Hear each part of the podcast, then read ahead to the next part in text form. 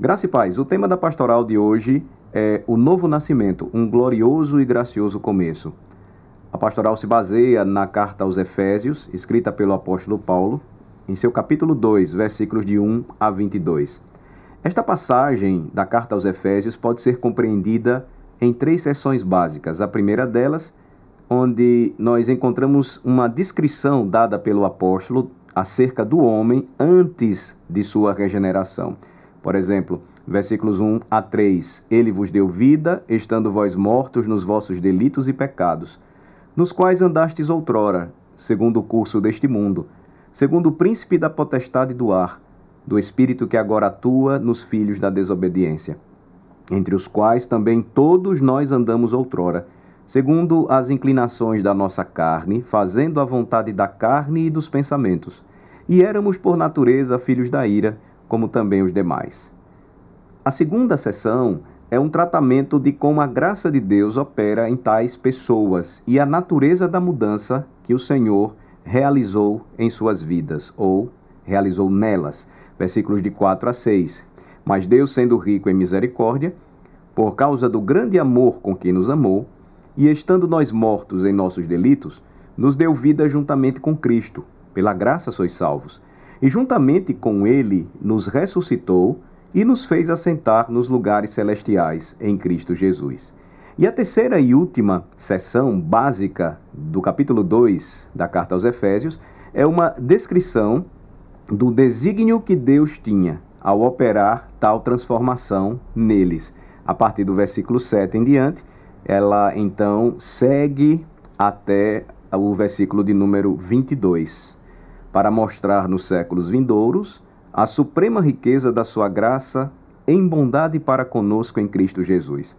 Porque pela graça sois salvos mediante a fé, e isto não vem de vós, é dom de Deus, não de obras para que ninguém se glorie, pois somos feitura dele, criados em Cristo Jesus para boas obras, as quais Deus de antemão preparou para que andássemos nelas. O apóstolo prossegue e diz, portanto, Lembrai-vos de que outrora vós, gentios na carne, chamados em circuncisão por aqueles que se intitulam circuncisos na carne por mãos humanas, naquele tempo estáveis sem Cristo, separados da comunidade de Israel e estranhos às alianças da promessa, não tendo esperança e sem Deus no mundo. Mas agora, em Cristo Jesus, vós que antes estáveis longe, fostes aproximados pelo sangue de Cristo, porque Ele é a nossa paz, o qual de ambos fez um.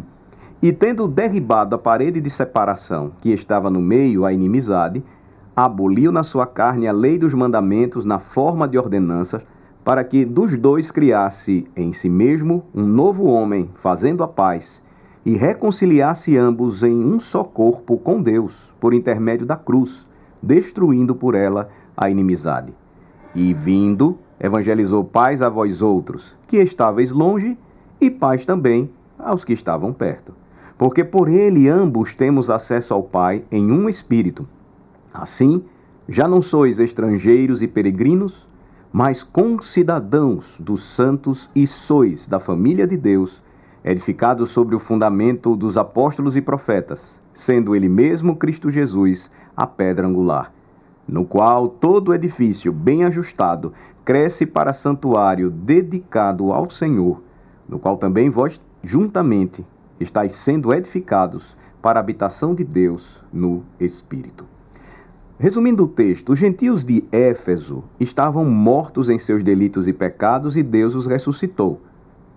Eles estavam mortos e vivos ao mesmo tempo. Eles eram os mortos-vivos sob o domínio do príncipe do mal e de acordo com o curso deste mundo, eles seguiam. Todos estavam nesta condição. Inclusive, o próprio apóstolo se inclui quando usa a expressão todos nós.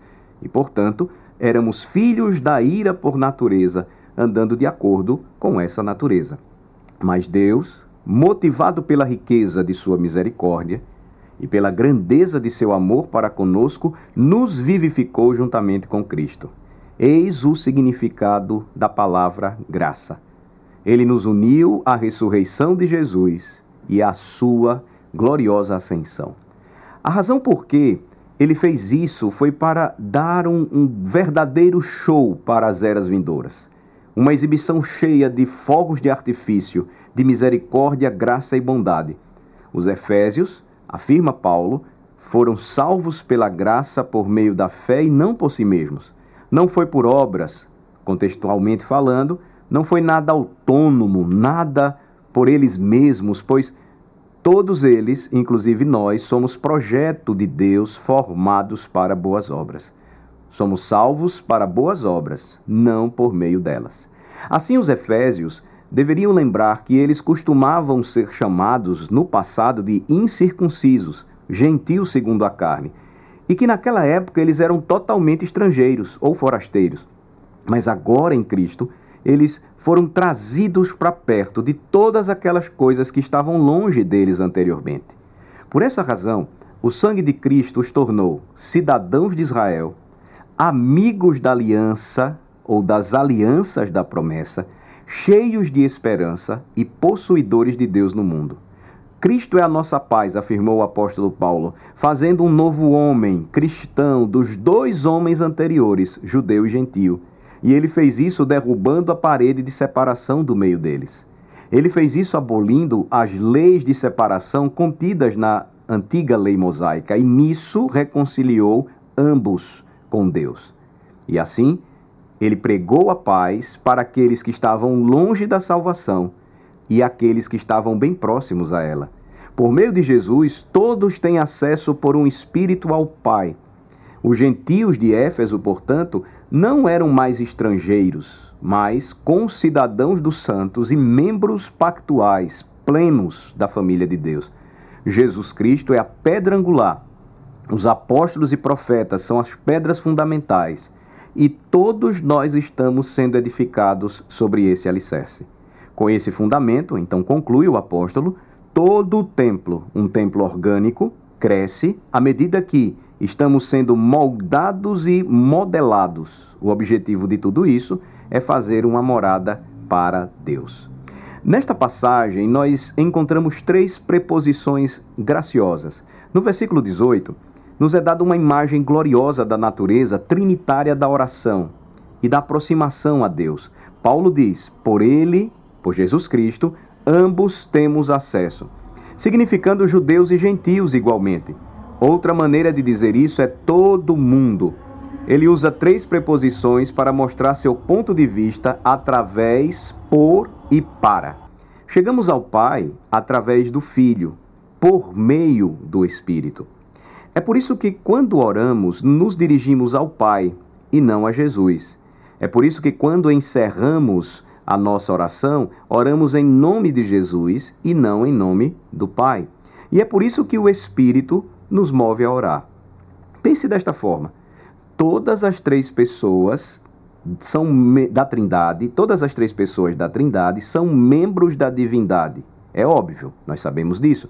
Mas o Pai é a cidade para a qual estamos dirigindo, o Filho é a estrada que nos conduz para esta cidade, e o Espírito é o nosso transporte, aquele que nos guia por meio desta estrada até a cidade celestial. O apóstolo Pedro usa uma imagem semelhante quando diz que somos todos pedras que vivem, pedras para um templo e todas as pedras estão vivas. Está lá em 1 de Pedro, capítulo 2, versículos 4 e 5.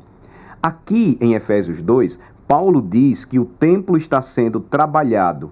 Ele usa expressões como bem moldado e construído conjuntamente, mas ele também diz que o edifício cresce. Dada a pedreira da morte de onde todos fomos trazidos, é impressionante que Deus nos use para construir um templo que está inteiramente vivo pedras mortas são transformadas pela regeneração, pelo novo nascimento em pedras vivas. A parte do novo nascimento, a divina graça eficaz, nossa condição é absolutamente desesperançosa. É absolutamente sem esperança. Observe primeiro a tríade familiar do mundo, a carne e o diabo. Primeiro, o mundo, o apóstolo diz, que os efésios andavam segundo o curso deste mundo. Paulo diz que eles fizeram isso de acordo com sua própria natureza. Por natureza, eles eram filhos da ira. Nesta condição, eles perseguiram os desejos da carne e da mente. E então o apóstolo diz que tudo isso estava sob o jugo do príncipe da potestade do ar, que exerce domínio sobre os filhos da desobediência. Aí está, o mundo, a carne e o diabo. A pergunta é: você escapará por conta própria? O apóstolo vai responder: é impossível fazer isso. Observe também que as alianças, as cerimônias, as circuncisões, o incenso, as escrituras, os sacrifícios e a membresia em Israel não resolviam esse problema. Saulo tinha sido irrepreensível quando se tratava da lei de Deus.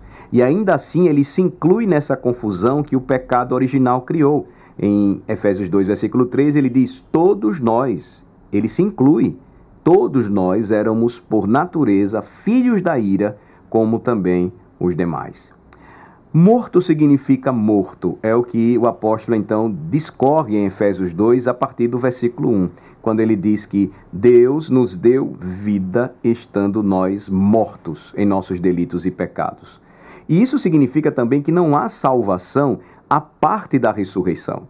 Se Cristo ressuscitou dos mortos, e se essa ressurreição foi comunicada a você, então esta é a boa nova do Evangelho. Você está vivo nele, você está vivo em Cristo Jesus. Se ainda não, então você não está vivo, pois morto significa morto. E você pode ficar sem esta vida, mesmo sendo um mestre instruído em Israel, como foi Nicodemos. Há apenas morte e vida. É o que ensina a Sagrada Escritura, é o que ensina de forma bem clara e direta para nós hoje, quando estamos estudando aqui Efésios capítulo 2. Não há nenhuma terceira categoria entre elas, morte e vida. Polvilhe água em uma pedra morta e o que você obterá é uma pedra molhada, não viva. Somente a vida pode dar vida, e assim o batismo só é uma bênção se for feito com água viva. E só é água viva se for o próprio Cristo. E Cristo só é recebido onde há verdadeira fé evangélica. Lembre-se, a fé viva, o dom de Deus, transforma tudo. Transforma fé morta, transforma água morta, pedras mortas, pessoas mortas, transforma a religião morta e qualquer outra coisa morta que porventura ainda gostamos em nossa morte de carregar nesta vida. Porque pela graça sois salvos, mediante a fé e isto não vem de vós, é dom de Deus, não de obras, para que ninguém se glorie. Ele vos deu vida, estando vós mortos em vossos delitos e pecados. Amém.